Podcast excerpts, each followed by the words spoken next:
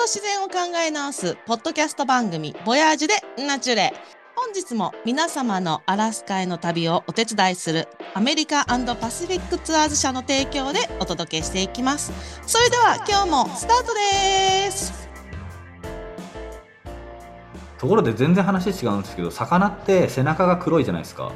あ基本サバとかも鮭も。でお腹が逆に白いじゃないですか、あ、うんうんうんほとんどのその青魚とかそういう感じなんですけどなんでか知ってます、えちょっと待ってください。日焼け。あーあわかった。お腹なんかこうあーでもそれやったら違うんか。ちょっと待ってくださいなんかこう川の流れで下の方がこう水圧がかかるとか？泳ぐときに冴えないね抵抗？寝 不足ですから まあでも確かに、まあ、ニーベさんのがちょっと近いのかもしれないんですけど、まあでも結局養殖でも魚がそういう風にななるので、色が。なので、ですけど、あれはあの、要するに上からの捉え見、見えにくく、海って暗いじゃないですか。上から見たら黒黒いじゃないですか。で逆に下から食ってくるやつに対しては空って明るいじゃないですか。海の中で空見上げると、で見つかりにくいんですよ。なるほど、えごめんなさい、全然今回のと関係ない話なんですけど。まあでも、やられた。豆知識ですねなるほどね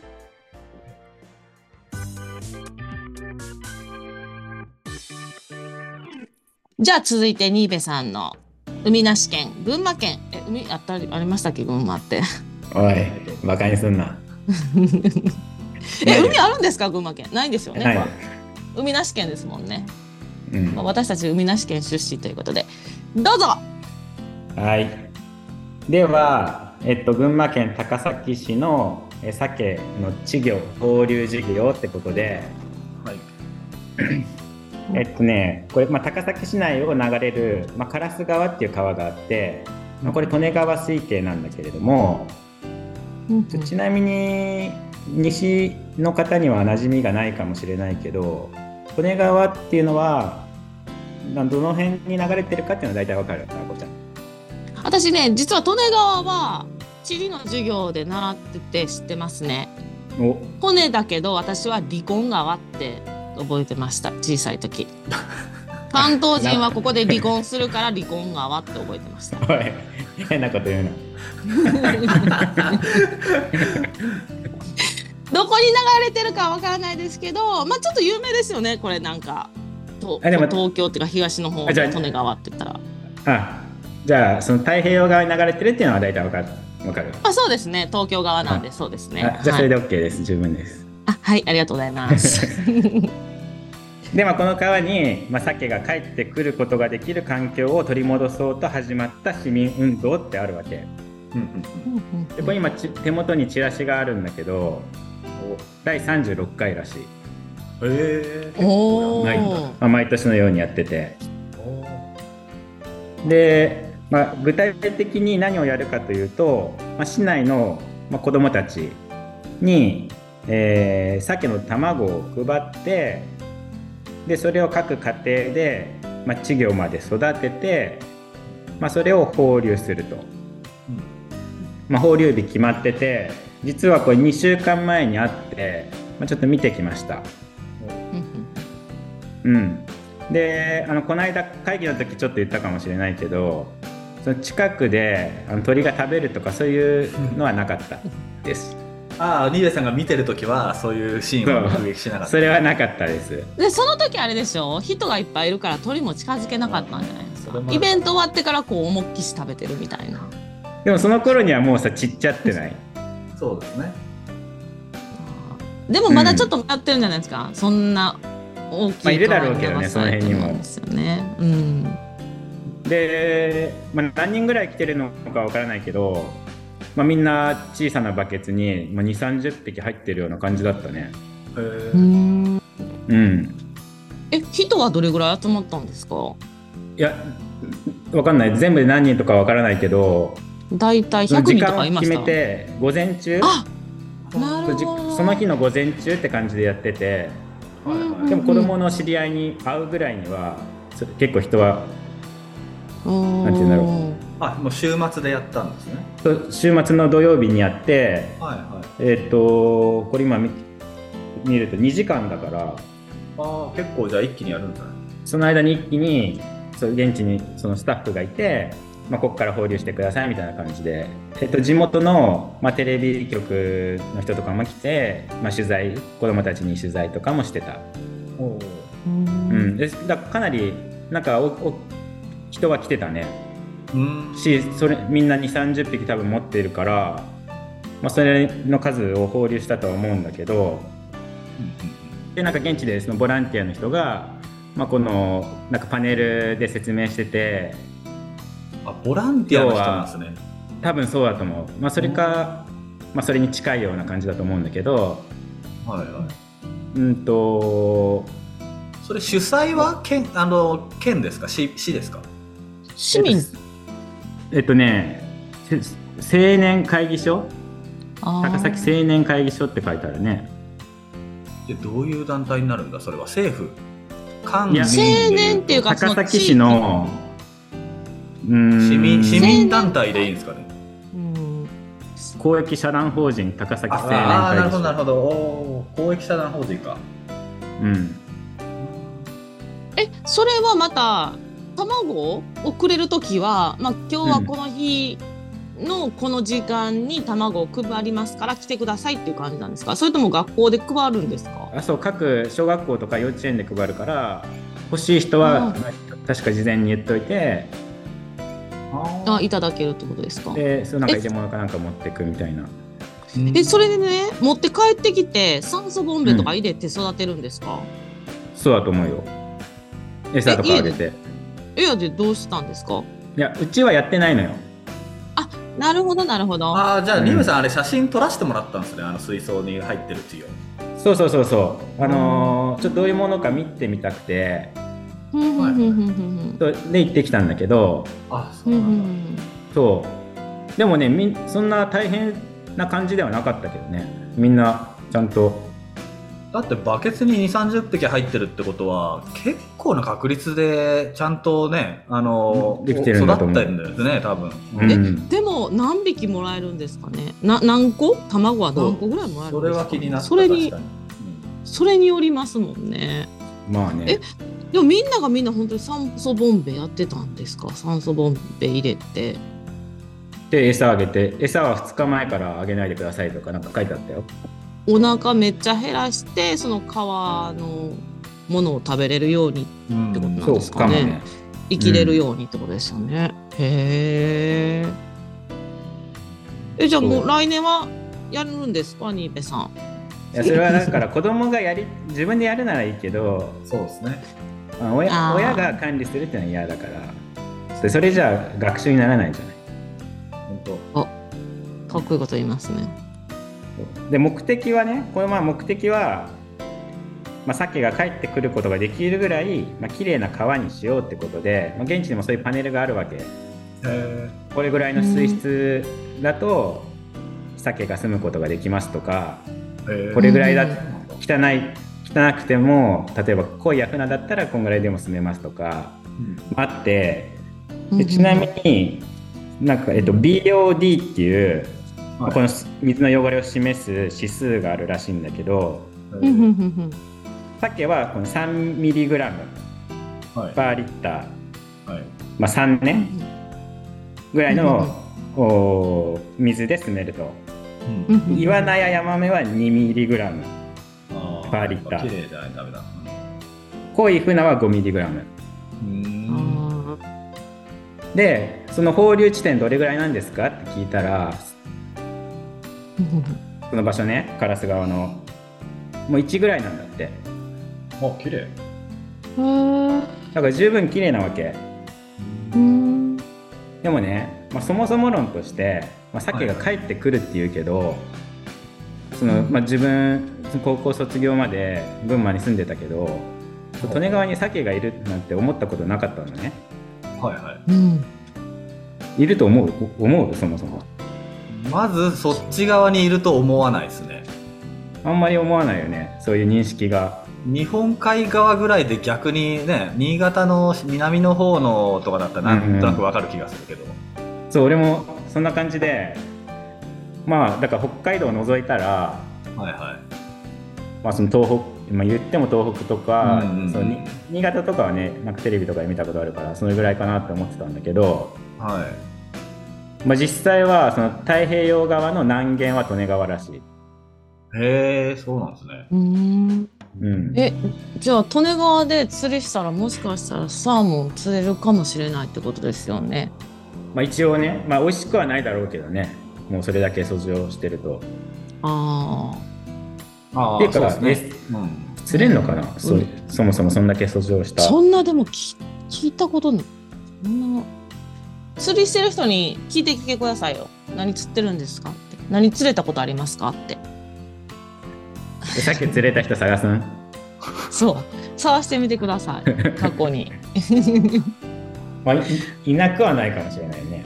うん。うんうん、でもこれちょっと調べてて面白いことがわかあってこの、まあ、利根川が南限っていうのを見たんだけどそもそもは本当のそもそもは利根川には鮭は登ってきてなかったんだって。おう。うんだけど江戸時代に利根川のその流れを変える工事があったらしくて。うん。へえだからもともとは東京湾に注いでた利根川をその千葉の方にああはいはいはい。聞いたことあるわ。流れとなんか利根川の当選事業とかって書いてあそうですね。る関東平野作るというかねそこに、うん、まあ今日を移す時にね移してから。そんなそんな時代にそんなそんなことでき技術があったんですね。そんな簡単ではないような気するけど でもその時代にできたんだろうね。できたんだ。まあよねね4000年前にピラミッド作ってますからね、確かに。ああまあでも謎ですけどね。どういうふうに作ったかとかなんかそういうのはね。南に東京湾の方に添え添えてたのが、まあ、その千葉と茨城の境ぐらいに河口が移ってで、まあ、その移ったことによってその支流も変わるじゃない。うんうんうんうんうんうんであの鬼怒川ってあの鬼怒川温泉の鬼怒川あるでしょ？ああの川に遡上してた鮭が利根川にも登るようになったらしい。その支流がになったことで鬼怒川が、生息域が広がったんですねじゃあね。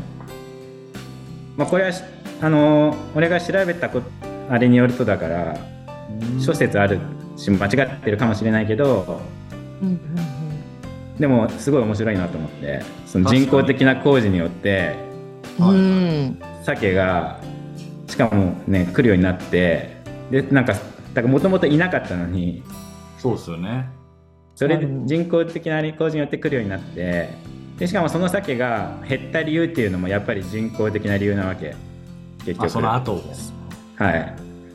その環境が悪くなったとか。ああうんまあ、水が汚くなったっていうよりはなんかあの利根大関っていうこれなんか水これも水の流れを変えるようななんていうの？わかる？関って。人工的ななんていうんだろう。ああなんかこうまあは洪水に合わないようにする工事みたいな感じですか？そんな感じかな。その流れを人工的に操れるっていうかそうそれがその利根大関っていうのがその群馬と埼玉の境ぐらいにあるらしいんだけどはいはい。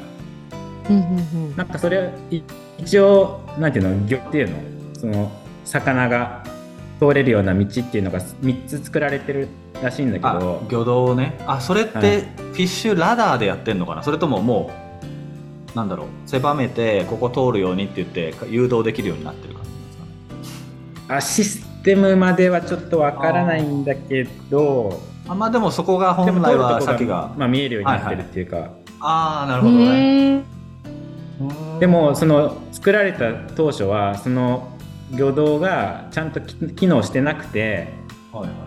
それで鮭が遡上できなくなったらしい。あーあーそうなんだ。あなるほど。そう。ああそこでせき止めちゃったんだ。そういう感じ。それそのそれはいつ作られたんですか？えっと最近、ねいや1960年代ぐらいだったかな。あ60あなるほまあど。全然違うかもしれない。いやでも大体高度成長期時代ですよねそういう護岸工事やりまくうんって多分そうそうだようん。ねだからなんか何が自然なのかここまで来るとさ。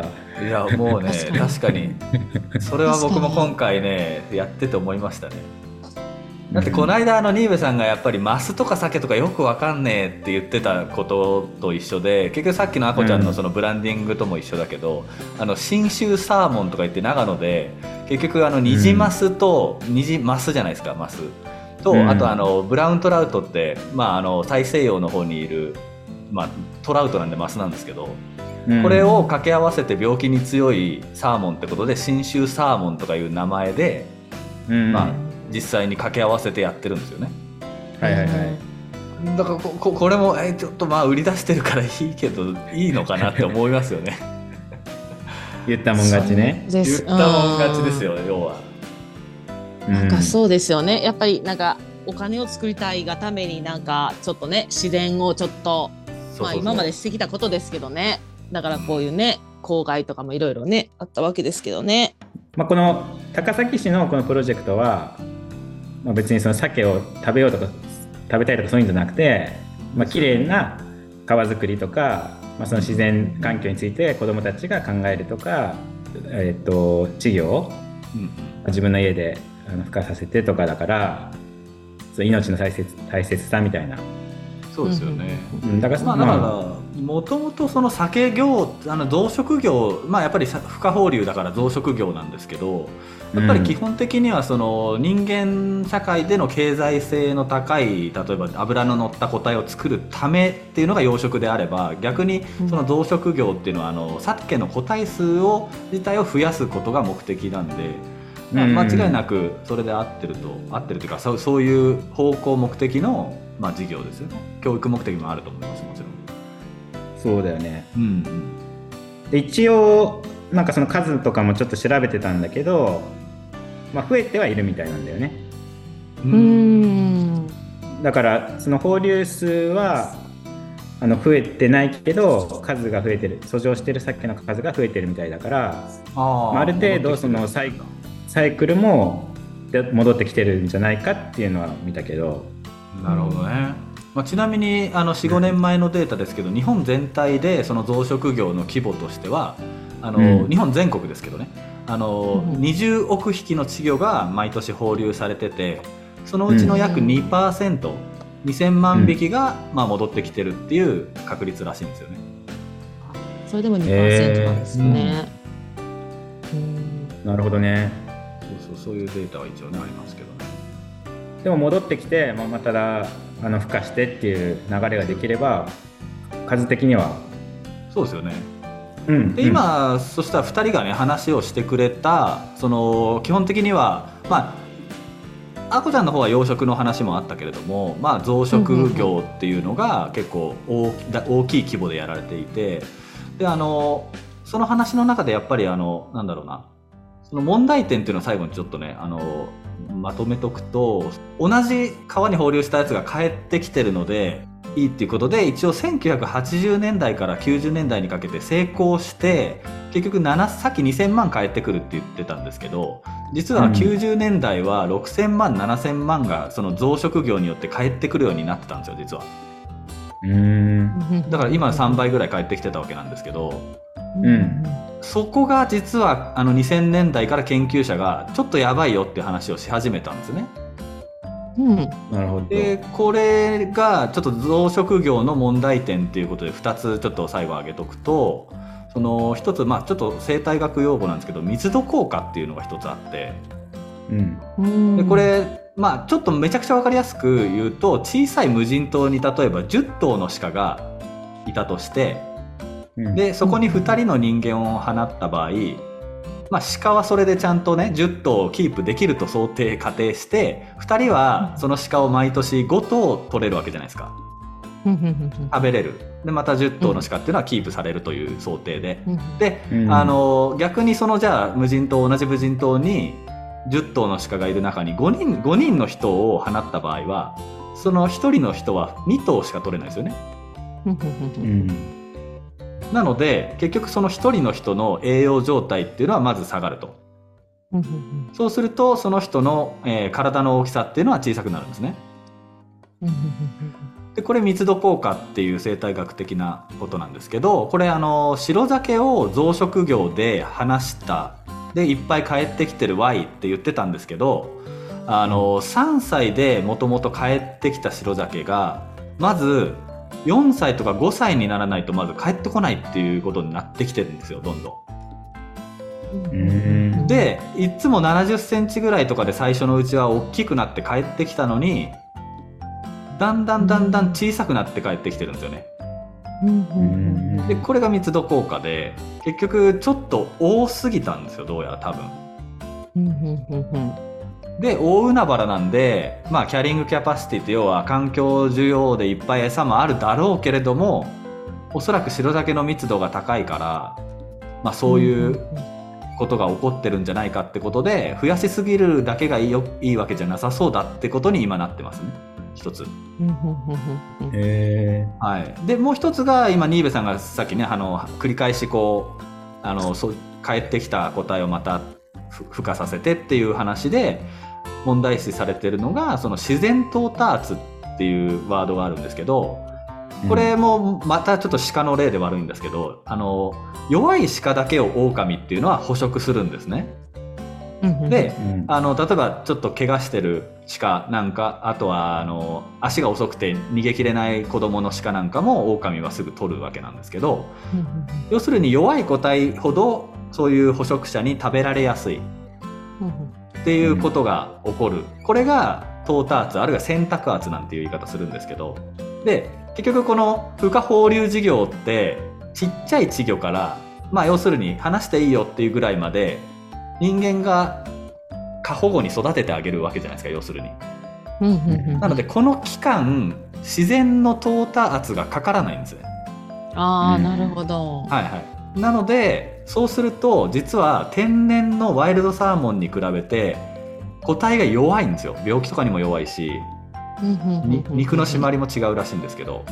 うんうんうんなのでこの淘汰圧っていうのが本来はそのまま生きていけなかっただろう鮭も救って返してきてるみたいなもちろん回遊してるんでその時は淘汰圧かかってるんですけど、ううん。んうん、ですけどやっぱりしワイルドサーモンに比べて、まあ、免疫とかそういう病気とかにも弱いっていうことがよ徐々に分かってきててそれをしかもあの同じ川で話して人間が話した鮭が帰ってきてまた人間が育ててっていうのを繰り返すと遺伝的に弱くなってくるっていうのも分かってるんですうね。んなので、まあ、それがさらに、ね、天然の鮭と交雑しちゃうと天然の鮭まで弱くなっちゃうんじゃないかって懸念されてるんですけど、まあ、ちょっとそういう問題点が課題が問題点というか課題ですねどうしていこうっていう話。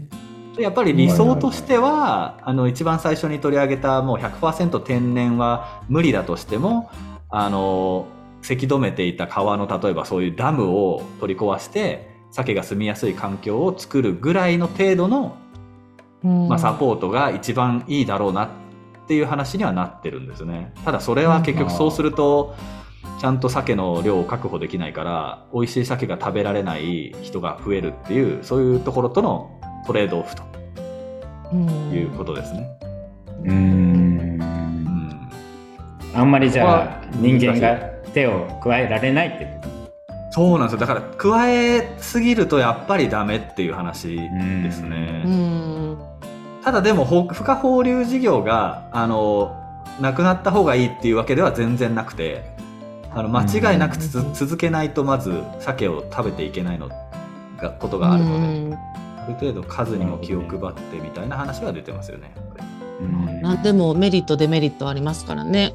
そうさあということでテーマ「えー、鮭と人」第4回目は鮭資源の確保についてでした。いかがだったでしょうか？なんね。なんでも。なんでもあれですね。